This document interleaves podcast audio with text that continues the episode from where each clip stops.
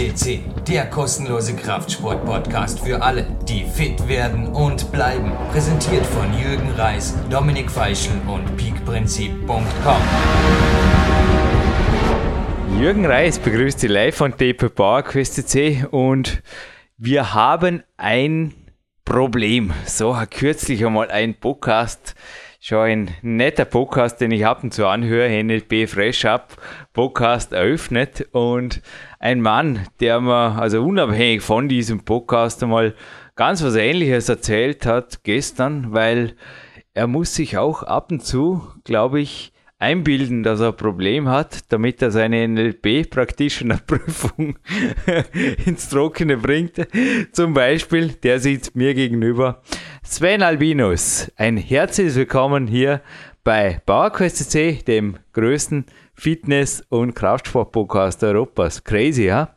Was draus wurde. Ja, hallo Jürgen, hallo liebe PowerQuest CC-Hörer.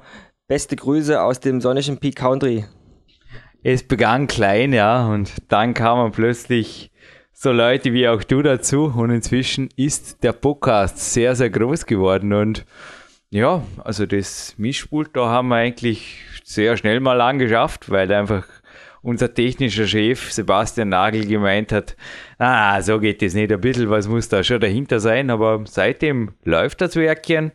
Und ja, wir haben heute mal einen Podcast, also ich moderiere es da gerade an konkreten Beispielen entlang hinein in das Thema, in dem es mal darum geht, Änderung, ist das immer gut oder? Wozu ändern, wenn, Punkt, Punkt, Punkt. Sven Albinus, wenn zum Beispiel, also ja, die Sonne scheint hier im Peak Country, du bist bei einem viertägigen Trainingslager hier, wir moderieren das Ganze jetzt im November. Und ich glaube, Mammutjacke und also Kletterhose, könnte es sein, dass du nach wie vor in deiner Spur bist, auf deinem Weg bist und nicht wirklich was geändert hast. Also die Wirtschaftskrise hat dich auch nicht wirklich tangiert die letzten Monate, Jahre. Also Sven, wie findet man vielleicht gerade wirklich jetzt mal konkret zum Reinspringen in das Thema seine Spur und wie bleibt man drin? Ich denke, wie man sie findet, dazu kann ich wenig sagen. Wenn man sie gefunden hat und wenn man dabei gute Gefühle hat und wenn man sich super fühlt, dann sollte man der Spur einfach treu bleiben. Ich möchte einen guten Vergleich finden, wenn ich im Winter ab und zu Skifahren gehe, an Rekreationstagen, dann bleibe ich auch unter Spur und fahre einfach der Spur hinterher, genieße alles drumherum und das Jahr ein, Jahr aus. Und da brauche ich mich nicht verändern, da brauche ich nicht aus der Spur gehen, um irgendwas Neues zu erfinden. Aber du bist schon NLP-Practitioner und also neue Pläne, neue Ziele, neue Visionen, Unternehmen gründen und die Welt erobern, das Universum retten, neue Sportarten, kaum, was ist los? Wie deckt sich das mit deinen Ausbildungen, auch dem, was du ja, jetzt natürlich auch als NLP-Practitioner die letzte Zeit gelernt hast. Also ich bin NLP-Practitioner und es ist natürlich eine Ausbildung, die speziell auch abzielt auf Leute, die Probleme haben. Und es war für uns natürlich beide, denke ich, äh, schwierige Zeit. Ja, ich hatte damals Gott sei Dank kein Problem, ich hatte eine gebrochene Hand, also die hat mir ein bisschen gerettet. Aber was glaubst du, ist der Vorteil am Traum finden und dann einfach auf dem Polarstern fixiert den weiteren Weg gehen? Und was ist der Vorteil am ständig ändern? Größer, schneller, weiter, höher? Ich möchte die Frage anders beantworten.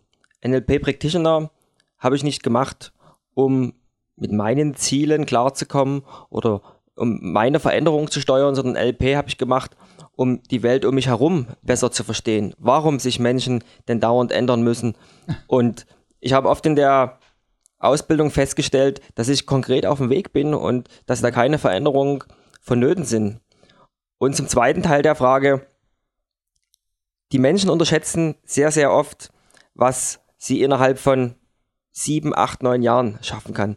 Sie sehen immer bloß den kurzen Horizont, sie sehen einen Monat, sie sehen ein Jahr, sie trainieren einen Monat, sie trainieren ein Jahr, sie versuchen sich anders zu ernähren.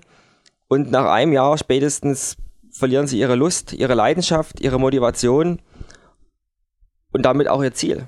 Seit wie vielen Jahren ziehst du jetzt konkretes Beispiel, zum Beispiel dein Training aufgrund eines Masterplans, der eigentlich zu 80 Prozent konstant ist, die 20 Prozent, die ich auch im Peakdown 2 übrigens beschreiben werde, die sind der Kreativbereich, der Wachstumsbereich, auch der Ausflugsbereich, der Abenteuerbereich.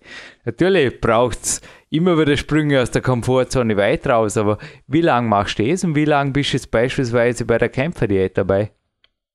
Also wir kennen uns seit 2008, ziemlich genau im Juni, denke ich, wenn ich mich recht entsinne. Und seitdem ziehe ich das komplett durch. Das sind genau vier Jahre jetzt, wo die Sendung online geht. Ja. Das war auch ein bisschen geplant von mir. Ja, dann haben wir ein vierjähriges Jubiläum. Ja. Und du bist 38. Was rätst du jemandem, der einfach das Gefühl hat, eigentlich wüsste ich, was ich will, nur mein Umfeld und alles miteinander, das klappt nicht. Also ich glaube, da kann, also ich kritisiere NLP Practitioning nicht. Da kann, glaube ich, jemand, der mental Rückenwind leistet, sehr wohl wertvolle Dienste leisten, oder? Also wenn da ein Coach oder wenn da jemand ein bisschen eventuell sogar von außen das Ganze sieht, von einer Art Metaposition, wie wir im NLP sagen, kam jetzt mir gerade der konkrete Gedanken, da gäbe es eventuell wirklich Möglichkeiten, dich in der Spur zu halten. Oder überschätze ich hier die Möglichkeiten eines Coaches? Oder wie ist da das Umfeld? Weil wir haben jetzt konkret über Fälle auch gesprochen, auch hier im Peak Country gibt es einfach so Leute, die gerne möchten, aber es ist einfach schwierig und teilweise auch, ich sehe, dass es schwierig ist, in falschem Umfeld irgendwo ins richtige Fahrtwasser zu kommen. Das ist exakt richtig. Nur ich denke, wir als Coaches, als Trainer oder auch Seminare und Weiterbildungen können nur dazu führen, anderen Menschen dabei zu helfen, ihre Entscheidung zu treffen. Denn die Entscheidung müssen sie selber treffen. Und da kommen wir mal zurück in die, in die Schule oder ins Studium, in den deutschen Sprachgebrauch. Entscheiden, das heißt einfach sich von etwas trennen. Entscheiden, da steht man an der Kreuzung und entscheidet zwischen einem Wege und dem anderen. Und das können wir nicht tun, das müssen diese Menschen für sich selber tun.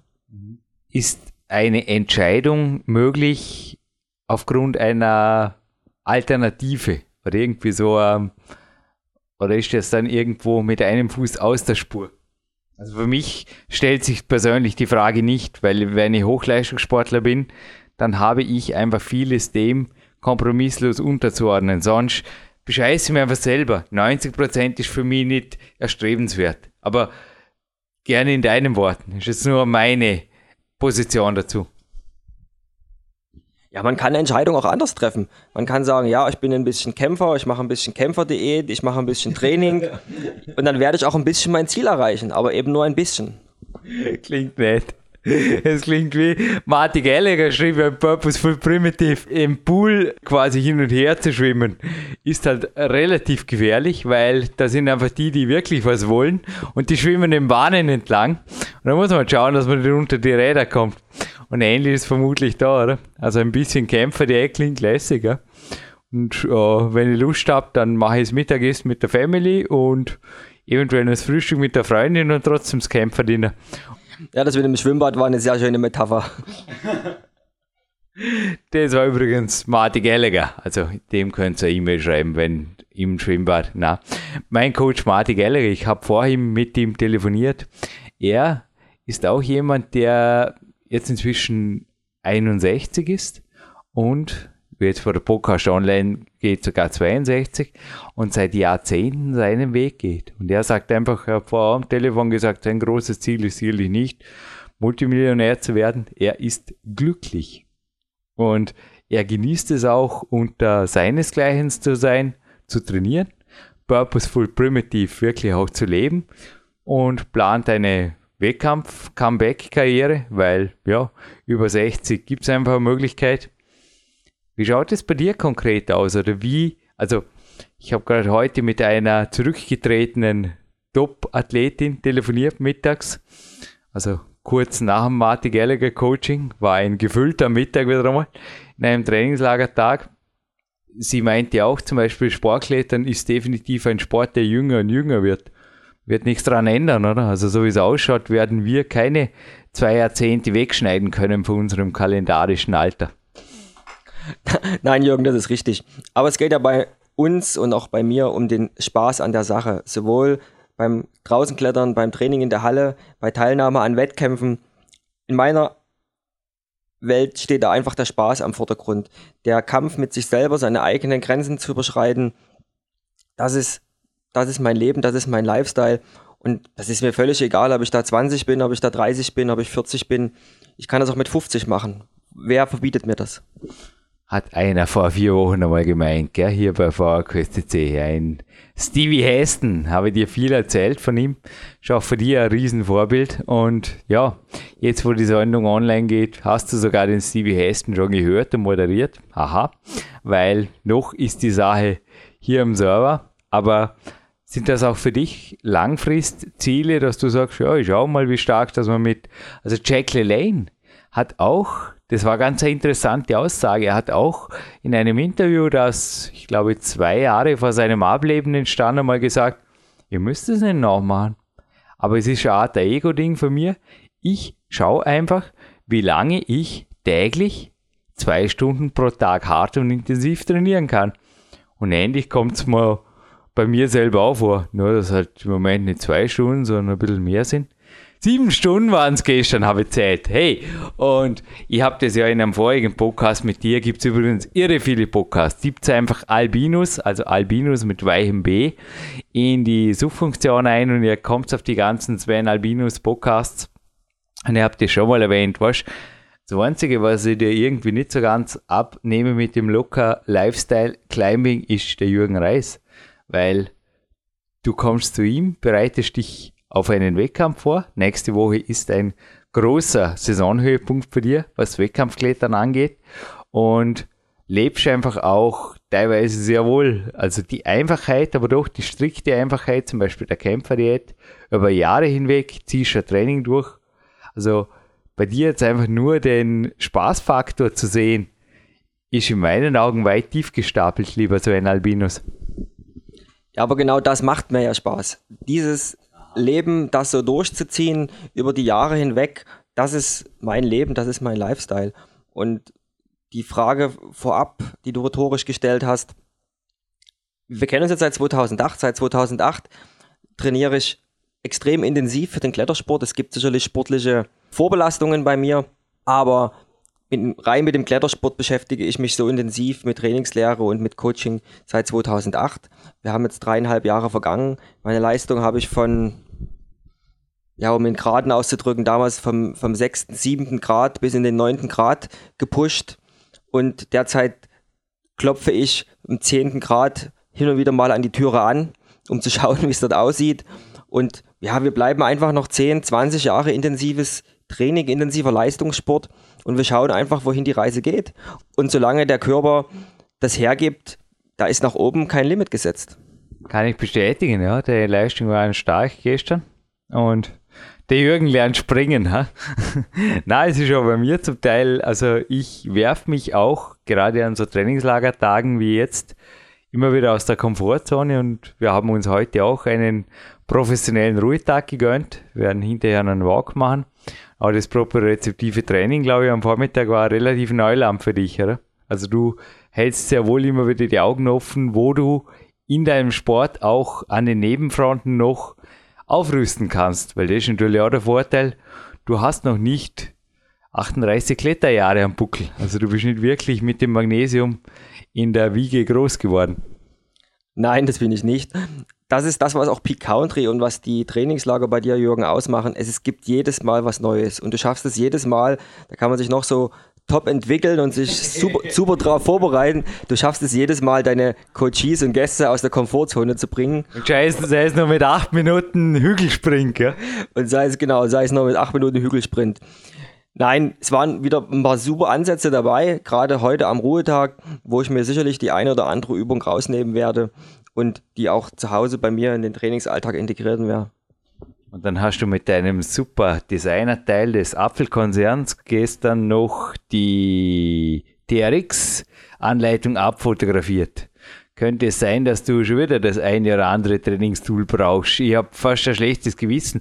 Die Trainingslager hier sind relativ kostspielig und dann fährt das Sven jetzt mal nach Hause und tut einen Großeinkauf starten. Ja, ob ich es brauche, weiß ich nicht, aber wenn ich mir meine Wohnung anschaue, komme ich mir auch langsam vor als Sammler von speziellen Trainingstools für den Klettersport.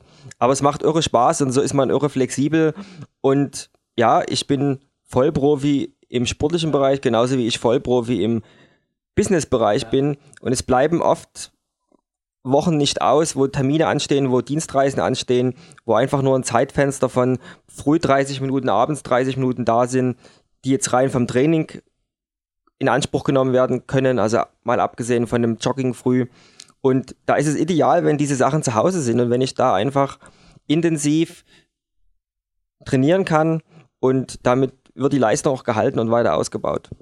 Ja, du hast ja gestern arbeitsmäßig genauso wie ich einiges noch nebenbei erledigt, obwohl es ein AB-Tag war und wir sieben Stunden trainiert haben.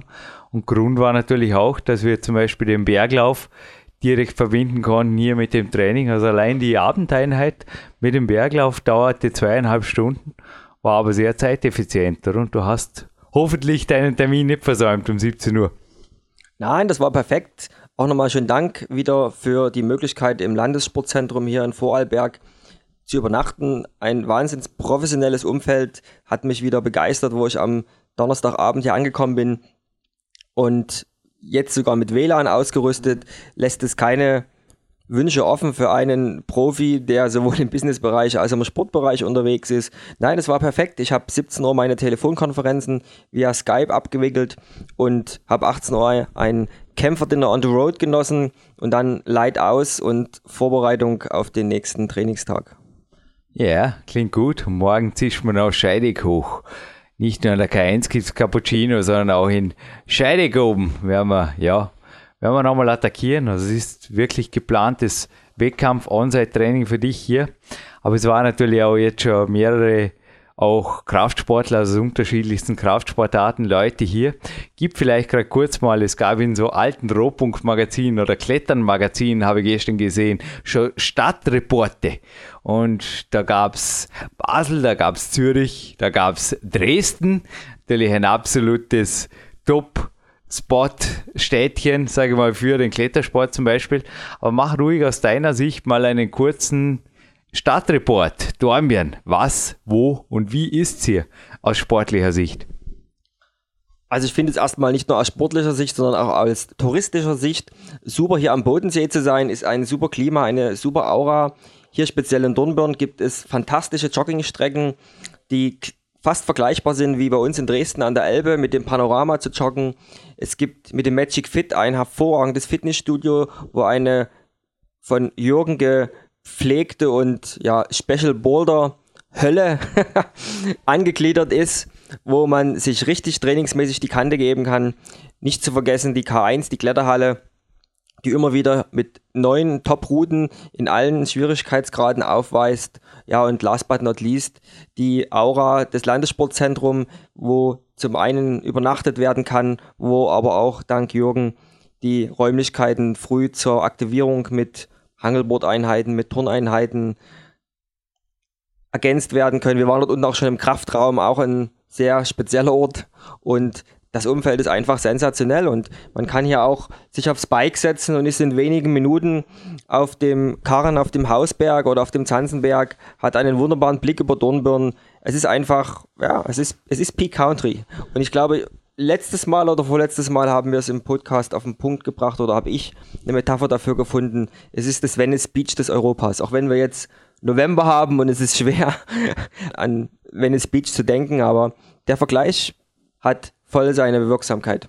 Naja, also die Temperatur sieht man nicht. Also gut, das Fenster zu ist, es ist relativ frisch draußen, aber man kann meinen, es ist auf jeden Fall Juli. Es schaut aus wie bei den Dreharbeiten von Peak Days. Na, wirklich ein geiler Sommer. Wir haben unser kleines Gewinnspiel noch am Ende des Podcasts. Aber eins zeigst du mir das nächste Mal, wie du dir aufs Bike setzt schon ein paar Minuten am Karren oben bist. Das genieße ich. Nein, aber mit dem Mountainbike mal herzukommen, das wäre echt eine Idee. Das war schon nie und das wäre echt jetzt nicht gerade am Weihnachten, da ist das nächste Trainingslager mit dir, hast du vielleicht gemeint, aber nächstes Jahr im Frühjahr, es gibt irre viele Bike-Routen, es waren halt schon mehrere Coaches hier.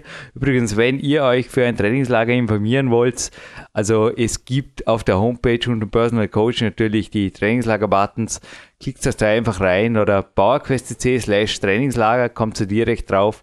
Es waren jetzt einige Coaches auch schon mit ihren eigenen Bikes hier und ich habe auch meinen Spaß dran und wie ich die gestern erzählt habe, ja, ein bisschen, ein paar Jahre Bike-Erfahrung habe ich und ich weiß einige Touren und glaube, wenn nicht ein Profi-Radler kommt, kann ich ganz gut eine Vorlage liefern, auch im Ausdauerbereich.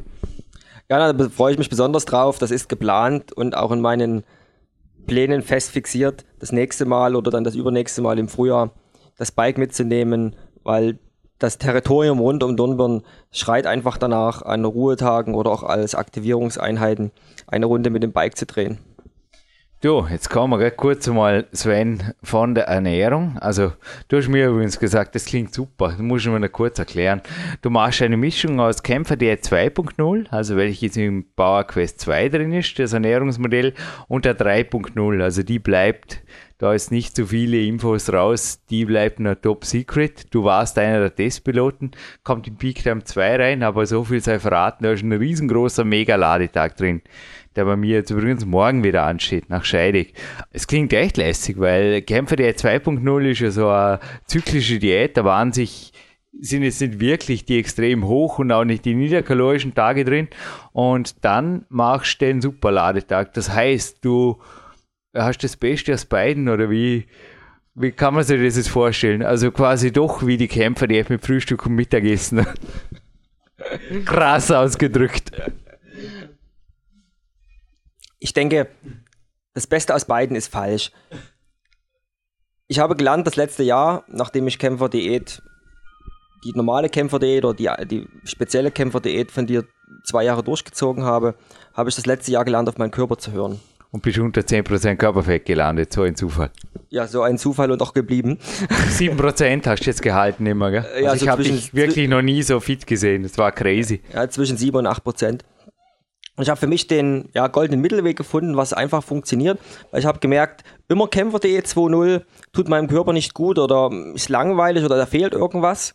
Und dann haben wir das mit Kämpfer.de 3.0 getestet. Das hat am Anfang Wahnsinnserfolge gebracht. Aber eben nur für ein paar Wochen, genauso wie ja. ich es auch im Buch schreibe. Also Aber mehrere Wochen. Also ich habe ein Limit gesetzt auf 20 Wochen. Du müsstest es nachlesen im Manuskript, aber ja, ihr könnt ja dann im Buch das nachlesen. Aber ich glaube, 20 Wochen habe ich als Limit gewählt, weil das auch bei mir, das läuft irgendwann tot, gell?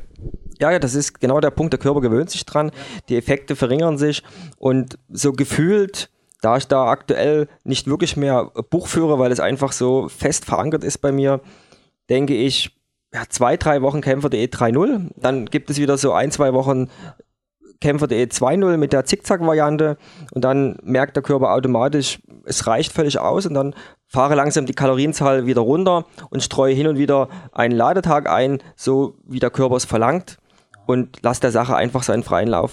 Aha. Und von der Kämpfer-App vielleicht geradezu Toastmaster. Also hat irre viel mit der Kämpfer-App zu tun. Nein, aber du bist Professional Speaker und was bitte schon Toastmaster und was machst du da am Montag? Weil das ist vielleicht auch für viele jetzt interessant. Wie gesagt, kurzer Übergang, kurze kreative Überleitung. Aber ich glaube, der Toastmaster hat hier nicht wirklich mit einem braun gebrannten Gebäck und irgendwie Schinken und Ananas zu tun, oder? Käse überbackener Sven. Ja, das werden wir zwar oft gefragt, aber Toastmaster ist eine amerikanische Organisation, die sich das Ziel gesetzt hat, Menschen dabei zu helfen, ihre Redekunst oder die Kunst der Rhetorik zu erlernen, genauso wie die Führungsqualitäten zu verbessern und in der heutigen Gesellschaft ein absolutes Must-Have für alle Führungskräfte, für alle Selbstständigen. Ich kann das nur empfehlen. Mittlerweile gibt es wohl weltweit 12.000, über 12.000 Toastmaster-Clubs. In Deutschland gab es 58. Jetzt mit dem Dresdner Toastmaster Club, den ich im April diesen Jahres ins Leben gerufen habe, gibt es 59 Toastmaster Clubs. Und ja, wen das Thema interessiert, einfach googeln. Toastmaster.org ist die Adresse der internationalen Dachorganisation in Amerika. Und wenn man auf Dresden klickt, kommt man direkt zu dir. Genau, und toastmasters-dresdens.de, ganz einfach oder ganz komplizierte Domain, mhm. kommt man auf unseren Club in Dresden. Mhm. Und man erlernt da, hast du mir gesagt, in freundschaftlich und einander unterstützendem Umfeld quasi seine rhetorischen Fähigkeiten zu verbessern. Das ist exakt der Punkt. Und was auch unheimlich wichtig ist, es ist ein nachhaltiges Konzept, fernab von allen ja, sonstigen mal schnell am Wochenende Rhetorikseminar gemacht für viel Geld, sondern es ist eine sehr, sehr warmherzige Atmosphäre, wo wir uns gegenseitig unterstützen, wo wir durch das Tun lernen. Das ist ein ganz wichtiger Aspekt, der in mein Modell von Welt passt und nicht einfach durch Theorie oder durch einiges üben, sondern Toastmaster oder als Toastmaster ist man längerfristig an den Club gebunden, mindestens ein halbes Jahr. Die meisten Toastmaster sind zwei, drei Jahre, wenn nicht sogar den Rest ihres Lebens in dem Toastmaster Club. Es gibt verschiedenste Ausbildungsprogramme in innerhalb unseres Clubs und das macht einfach Toastmasters aus. Du, ich kann nur beipflichten der Sache. Ich habe vor PowerQuest C, und ihr könnt ja gerne mal Podcast 1 bis 50 anhören, einige Rhetorik-Seminare gemacht. Aber inzwischen ist es halt 356 Sendungen her. Und wenn wir beim Nicht-Ändern angefangen haben, Sven, es ist so, dass mir das PowerQuest C Hobby irre Spaß macht und ich nach wie vor ab und zu einen Versprecher drin habe und das macht mir aber Spaß, dass ihr sagt, du, da ist noch lange nicht ausgelernt oder da kann ich noch viel verbessern und wir kriegen natürlich auch immer wieder positives Feedback auf die Sendungen hin.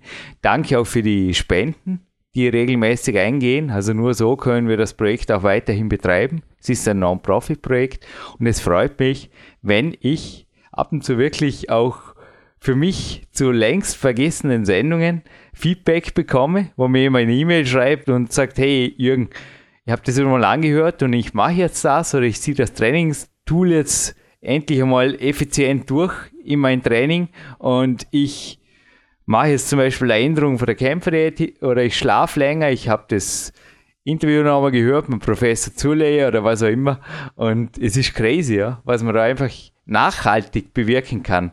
Aber ich denke, es passt auch gut zum heutigen Thema. Es geht ja nur, wenn du in der Spur bleibst. Und ich habe viele, viele Podcasts, gerade im, ich mal, im Studentenbereich. Das sind gute Ideen, das sind gute Träume. Und ich habe gerade vor mir was, was du, glaube ich, montags bei den Toastmastern moderierst, nämlich das Disney-Modell. Und ja, Träumen ist Kinderkram, heißt es hier in einer kleinen Stellungnahme dazu. Und dass es eben nicht so sein muss. Ich glaube, das beweist auch du, weil geträumt ist schnell einmal und ein Portal gegründet ist auch schnell einmal.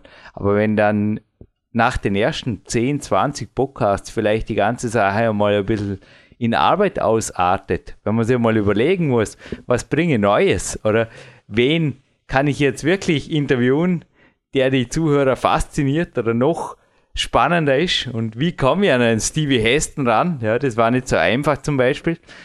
Ja, dann trennt sich halt Spreu von Weizen. Und ich glaube, das gilt nicht nur für Podcasting und sicherlich auch nicht nur für Toastmastering. Oder? Also auch da wird es ähnlich wie beim Sport, da schließt sich der Kreis. Oder? Da gibt es einfach die einen und die anderen. Ja, das gilt für alle Bereiche im Leben, ob das im Sport oder im Businessbereich ist oder wenn man sich halt ehrenamtlich engagiert, wie du mit deinem Podcast-Projekt, genauso wie mit unserem Toastmaster-Projekt in Dresden. Man muss am Ball bleiben und ich kann dem beipflichten, wie du vielleicht nach der 20., 30. Sendung überlegt hast, mache ich weiter, was kommt hier auf mich drauf zu, war das bei mir auch nach zwei, drei Monaten, diesen Club auf die Beine zu stellen. Da gibt es sicherlich Situationen, wo man alles hinschmeißen möchte oder wo man sagen möchte, was machst du hier eigentlich? Was hast du von Nutzen davon? Aber man muss sich einfach mal durchbeißen, wenn man die Entscheidung getroffen hat, es zu tun. Genauso wie du die Entscheidung getroffen hast, diesen Podcast auf die Beine zu stellen und diesen längerfristig zum Erfolg zu führen, habe ich mir auf die Fahne geschrieben, den Toastmaster Club in Dresden zu gründen und damit auch anderen Menschen die Möglichkeit zu geben, sich und ihre Fähigkeiten zu schulen und zu fördern. Aber wie beim Training, damit wir beim Thema bleiben, wir sind ein Sportpodcast, ist es sehr wohl so, dass Dominik Feischl und dann auch Leute wie du mich von vornherein am Riemen gehalten haben oder in der Spur gehalten haben. Also die ersten 60 Sendungen kann ich gar nicht aus. Da war der Dominik quasi zum Teil verstäglich mit mir moderieren und es hat so irre Spaß gemacht und ich glaube auch, es war bei mir ähnlich wie beim Klettersport. Ich habe dir heute erzählt, dass ich im Klettersport zum Teil Leute getroffen habe, die daran gezweifelt haben, ob sie überhaupt den richtigen Sport haben. Also die einfach gesagt haben, ich weiß nicht, vielleicht wäre ich auch in der Leitathletik was oder beim Turnen oder ich weiß nicht, beim Skifahren gäbe es eigentlich mehr Geld zu verdienen. Was mache ich hier eigentlich? Und ich habe ja im Big Time, im ersten Big Time von der Sinnfrage geschrieben. Also ich glaube, solange die nicht beantwortet ist, also ich habe keinen dieser Athleten oft sind sie nicht einmal lange beim Klettersport geblieben. Also sie sind wirklich irgendwo ausgeschert, aber sie sind auch in anderen Sportarten interessanterweise nicht erfolgreich geworden. Also sie haben irgendwie in meinen Augen so viel Energie vertan im ständigen Hin und Her, vor und zurück. Und das hat sich dann aber auch oft also gerade bei Coaches, ich habe dir heute davon erzählt, da zog sich das durchs Leben. Also ich sah da eine Kämpferdiät, die wirklich am einen Tag Kämpferdiät war, am anderen Tag war es nur drunter und drüber. Ich sah einen Mentalplan, eine Mentalstrategie, also eine Disney-Strategie von mir aus, die an einem Tag super fruchtete, am nächsten Tag aber wieder, hey, es funktioniert doch ohnehin nicht, Träumen ist Kinderkram. Und es war dann letztlich auch ein Training, das immer wieder, ja, okay, äh, aber da bin ich mit einem Freund äh, weggegangen und da habe ich das gemacht und da war das und da war eben das wichtiger und irgendwie das Tanzen auf vielen Hochzeiten, so kam es mir vor, das Lebensmodell. Kommt dir das bekannt vor? Ja, das ist eben das, was leider auch bei uns jetzt im Klettersport zu beobachten ist. So schön wie es ist, dass Klettern populärer wird, dass Klettern sich zum Breitensport entwickelt, auf dem Kurs zur Olympia 2020 oder 2024 whatever.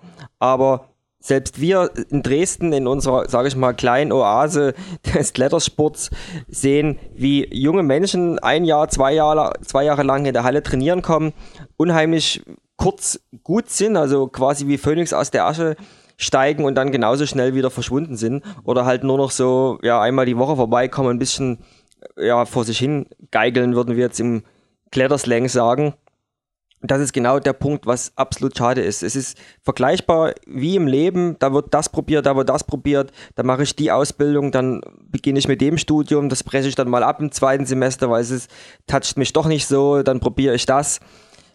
Das zieht sich dann durchs ganze Leben durch und solche Menschen werden weder im Sport noch im realen Leben oder in ihrem Privatleben den Erfolg und die Erfüllung finden.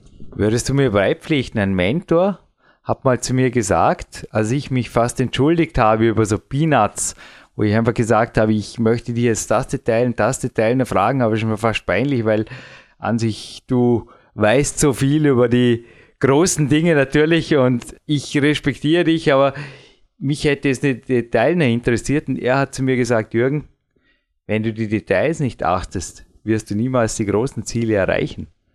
Also sprich, wenn ich mich in kleinen Dingen sabotiere.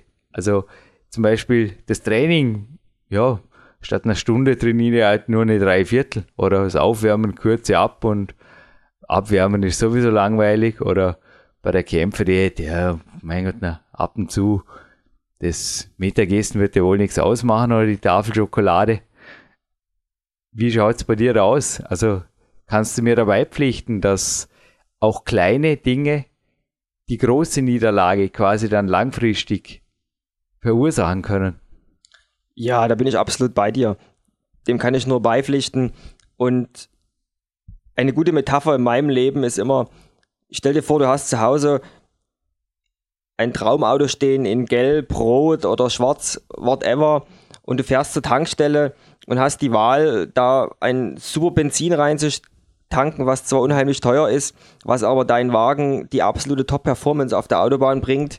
Und aus irgendeinem Grund fährst halt an die andere Tankstelle, weil du zu faul bist, den Weg zu fahren, whatever, und tankst normales Benzin rein oder irgendwelches anderes Gemisch. Klar würde ich deinen Traumwagen trotzdem von A nach B bringen, aber er wird früher oder später dein, den Dienst verweigern. Es war jetzt gerade ein wichtiger Hinweis, früher oder später. Wenn ihr gleich jetzt wissen wollt, wie sich's anfühlt, dann multipliziert einfach mal eure Fehler oder eure kleinen Unzulänglichkeiten, von denen ihr wisst, dass sie euch immer wieder aus der Spur werfen. Zum Beispiel mit dem Faktor 10. Also konkretes Beispiel. Wenn jemand jetzt zum Beispiel immer wieder nachmittags beim Kämpfersnack gerne ein bisschen schummelt. Also er weiß, zum Beispiel die Schokolade, die tut mir nicht gut. Und ich habe es in den letzten Monaten zum Beispiel gesehen. Also nicht ich, bei mir gibt es Schokolade, du hast es gesehen, für meine administrative Helferin. Aber ich selber verzichte also komplett auf einfach Zucker.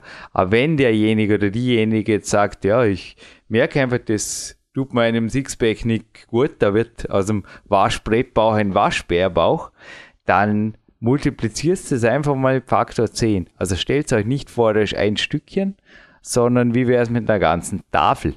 Oder wie wäre es, wenn ich dieses kleine Ding beibehalte die nächsten 10 Jahre? Wie schaut es dann aus da am Gerippe oder an der Kletterwand oder wie auch immer?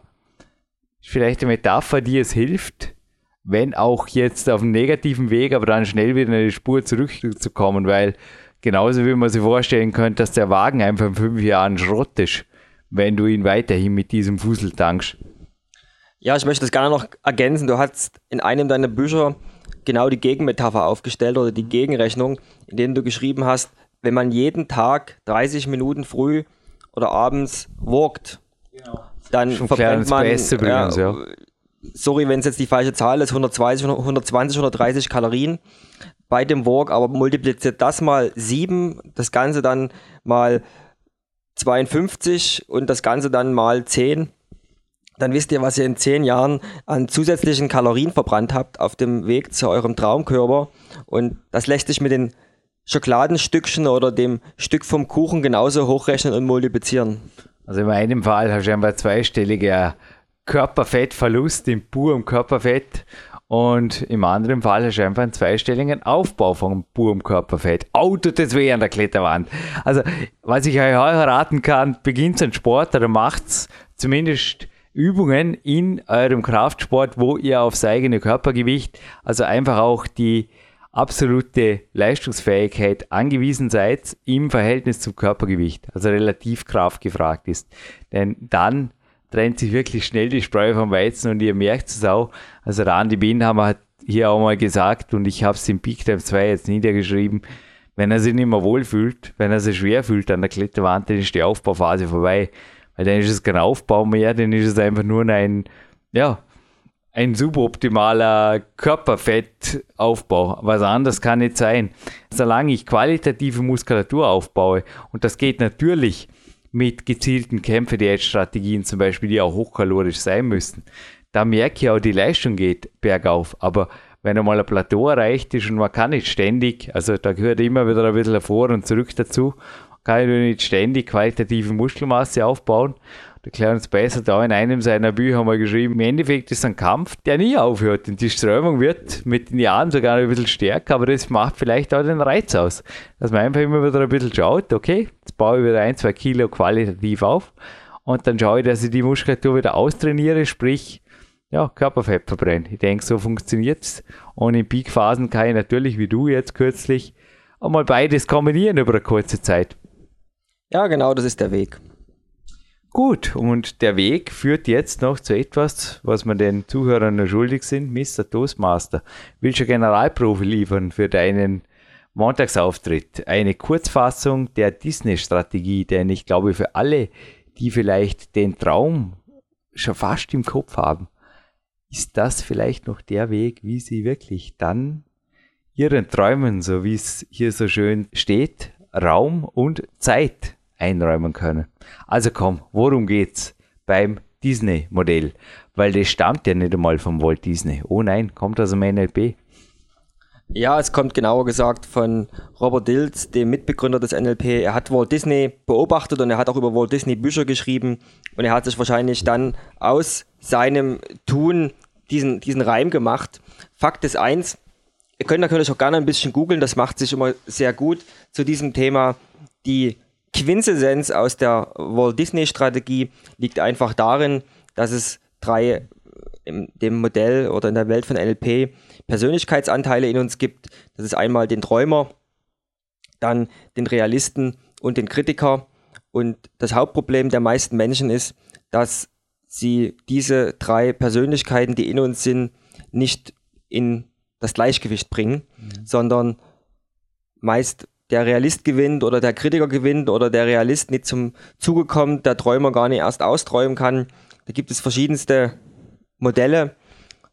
Die Balance ist unheimlich wichtig. Wir haben alle diese drei Anteile in uns. Die Ausprägung ist unterschiedlich stark und jeder muss seinen Weg finden und ja, sich einfach mit dem Thema beschäftigen, im Internet ein bisschen recherchieren und ich kann halt nur sagen, allen diesen drei Persönlichkeitsanteilen den Raum geben, den sie benötigen und dann wird man ja einiges in seinem Leben verändern können. Oder auf Big Time 2 warten, weil ich habe dort die Disney Strategie 2.0 heute in einer Mittagspause niedergeschrieben, habe dir heute als Coachie erstmals beim Morgenlauf die Quintessenz daraus erzählt. Ist vielleicht auch eine Idee, gell?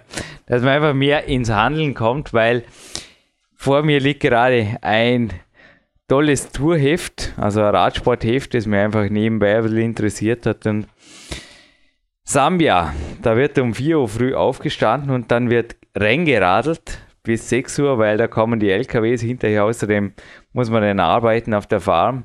Und ich frage mich oft, was solche Athleten wirklich auch fühlen beim Sport, was ihnen der Sport wert ist und was sie geben würden, um hier zum Beispiel im Peak Country mit dem Luxus, den wir hier haben, trainieren zu dürfen, weil es ist einfach crazy. Also Sie haben da geschrieben, der Rennradsport ist in Sambia nicht sehr populär. Ja, warum? Mit einem 10 Dollar Fußball machst du 22 Leute glücklich und ein 1000 Dollar Rennrad reicht gerade mal für einen. Jo, that's it. Und viele Leute haben dort nicht einmal genug zu essen und ich glaube, das ist eben auch ein Weg, sich teilweise den Luxus des eigenen Tuns, der eigenen Entscheidungsfreiheit, weil ich glaube wirklich nicht, dass in Sambia sich jemand über Kämpfe die zwei oder drei. Das ist einfach, es wird das gegessen, was ansteht.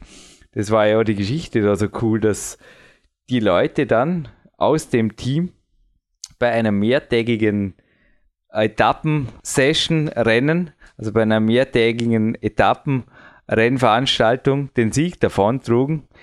Sie kamen mit den Zelten, sie aßen ihren normalen Maisbrei, den sie halt immer hatten. Und die gegnerischen Teams hatten natürlich alles. Sie hatten Hotels, eiweißreiche Ernährung und so weiter. Haben dennoch verloren, weil die Sambia-Driver, das sind einfach Fighter. Und ich glaube, es ist nicht immer der Erfolgreicher, der jetzt unbedingt den höheren IQ hat oder einfach früher mit dem Sport beginnt oder das größere Talent hat, wie du es vorher bei dir auch in Dresden, glaube ich, immer wieder beobachtet hast. Dranbleiben, Leute. Das ist die Botschaft dieses Podcasts.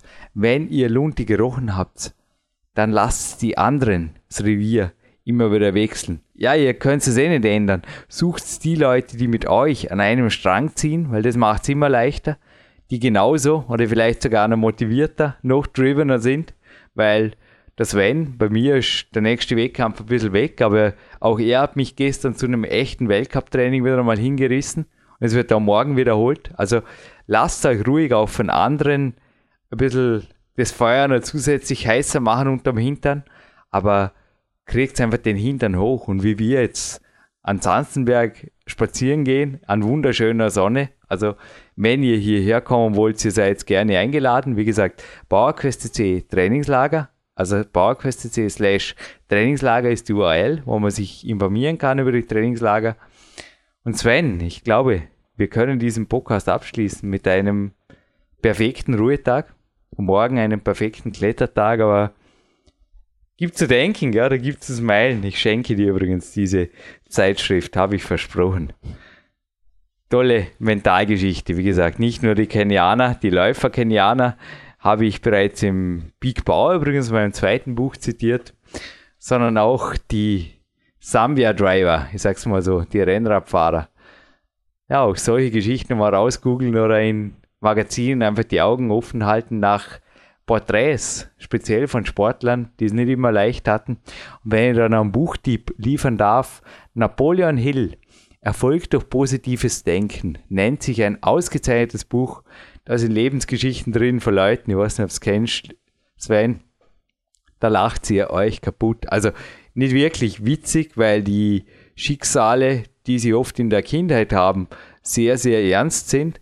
Aber was dann daraus wird, ist oft gewaltig. Also das sind Leute, die in der Kindheit stottern oder gewaltige Schulprobleme haben und die werden dann am Ende dieser wahren Geschichten, denn Napoleon Hill war ein Publizist, der einfach verschiedene sehr, sehr erfolgreiche Persönlichkeiten interviewt hat und deren Erfolgsgeheimnis unter Anführungszeichen zurückverfolgt hat und er ist immer wieder zum Teil aufs Gleiche gekommen, gerade die, die es nicht leicht hatten in der Kindheit, und zu echten Kämpfern geworden sind, die ihre eigenen Qualitäten erkannt haben. Weil ich glaube, die Walt Disney Strategie, das werde ich auch im Peak Times 2, ich stehe dahinter, die wurde ihm zugeschrieben. Also es ist oft, die Leute sind einfach Macher. Die Leute, die wollen und die bleiben in der Spur. Die sehen den Traum eines Disneyland und der Walt Disney war anschließend bei 300 Bankern. Bei 300 Bankern hey, wie hoch ist da bitte da die Motivationsrate, wenn du beim 150. Banker, vor allem du kannst ja nicht beim 151. hingehen und sagen, hey, ich war jetzt halt schon bei 150, aber jetzt probiere es halt bei dir auch noch, aber am liebsten wäre ich wieder bei der Tür drauf, jetzt kannst du schenken. Du musst im Endeffekt beim 300. genauso motiviert sein wie beim ersten. Und am besten noch besser, weil du hast jetzt Erfahrung. Genauso wie ich. Hoffentlich jetzt besser moderiere wie am Podcast Nummer 10, weil ich habe jetzt die Erfahrung aus 340 plus Podcasts mehr. Hey, also what's the point? Ihr könnt doch nur besser und besser werden und somit auch eine letzte Ermutigung. Fehler machen euch stark. Im Klettersport gibt es eine coole Aussage. Der Andreas, unser Kletterpartner, fragte mich gestern drum. Er hat gesagt, Jürgen, sag mir das nochmal, weil das war so cool. Und er hat gesagt, ja, das stammt nicht von mir, sondern von einem meiner ersten Kletterpartner. Er hat gesagt, im Klettersport, Jürgen, kannst du nichts falsch machen. Wenn du technisch versagst, dann wirst du stärker. Und wenn alles passt, dann kommst du die Tour hoch. Ist eigentlich wahr, nicht? Das gilt für vieles im Leben. Ja, ich möchte da gerne abschließend noch auch ein paar Worte dazu sagen. Geht euren Weg, lest Biografien von interessanten Menschen, von interessanten Sportlern. Das ist unheimlich inspirierend. Und Jürgen, in meiner Welt gibt es keine Fehler, sondern nur Feedback. Und wenn irgendwas nicht funktioniert, dann mach es was anderes. Ich darf, weil nicht, dass alle jetzt dann auch eine E-Mail schreiben, ey, da war was mit dem Gewinnspiel, wenn er noch ein kleines. Ich darf jetzt kurz die Verlosung machen. Passt es? Die Verlosung nicht, aber das Gewinnspiel. Und du schließt den Podcast anschließend mit dem in deinem grauen Zellen Wunderwerk recherchierten Zitat wieder ab. Passt es? Das passt. Also, hast du fünf Minuten Zeit zum Nachdenken. Na, so lange ist nicht, drei Minuten. Ich verlose eine Big Days DVD, auf der zwei Tage Jürgen Reis, Lukas Fessler und Co. zu sehen sind bei genauso grandiosem Wetter, wie wir heute haben. Es waren wirklich zwei super Sommertage und es entstand sogar noch ein Special dann in Kempten, das man in der Mitte des Films dann sieht beim Trainingslager, wo ich mal out of Peak Country war, genauso wie morgen. Und diese DVD gibt's und die Gewinnfrage ist heute wirklich einfach. Wir hatten jetzt wirklich ein, zwei Mal was vom Walt Disney und mich hätte folgendes interessiert. Ich war nämlich schon in beiden bei Familienurlauben. Wo, in welchen Städten, in welchen amerikanischen Städten befinden sich die zwei großen, die ganz großen, die originalen, also Freizeitparks? Also ich spreche von den amerikanischen, nicht von den, also die Außenstellen überall, die Filialen zählen nicht. Also die, die am Anfang das erste, also vielleicht eine Erweiterungsfrage, was war das erste, das er gemacht hat, das der Walt Disney selbst noch eben mit dem Kredit da von dem Banker, beim über 300. Banker hat es dann geklappt. Was hat er da gebaut und in welcher Stadt? Und was entstand danach? War sogar noch ein bisschen größer, ist quasi an der anderen Küste dieses netten Landes der unbegrenzten Möglichkeiten. Und ich glaube, Sven Albinus darf den Podcast mit einem Disney-Zitat abschließen, das auch, glaube ich, unbegrenzte Möglichkeiten verspricht, wenn ich das vorher in Ansätzen richtig mitgekriegt habe. Aber ich kenne es nicht, ich kann dir nicht aushelfen. Also, Sven Albinus, deine große Minute, Toastmaster, go! Ja, jetzt müsste wieder da sein. What you can dream it, you can do it. Frei übersetzt, was du träumst, kannst du auch tun. Danke, Sven. Jürgen Reis und Sven Albinus verabschieden sich hiermit für PowerQuest CC aus dem Studio. Ich bedanke mich bei allen Unterstützern dieses Projekts und stay active.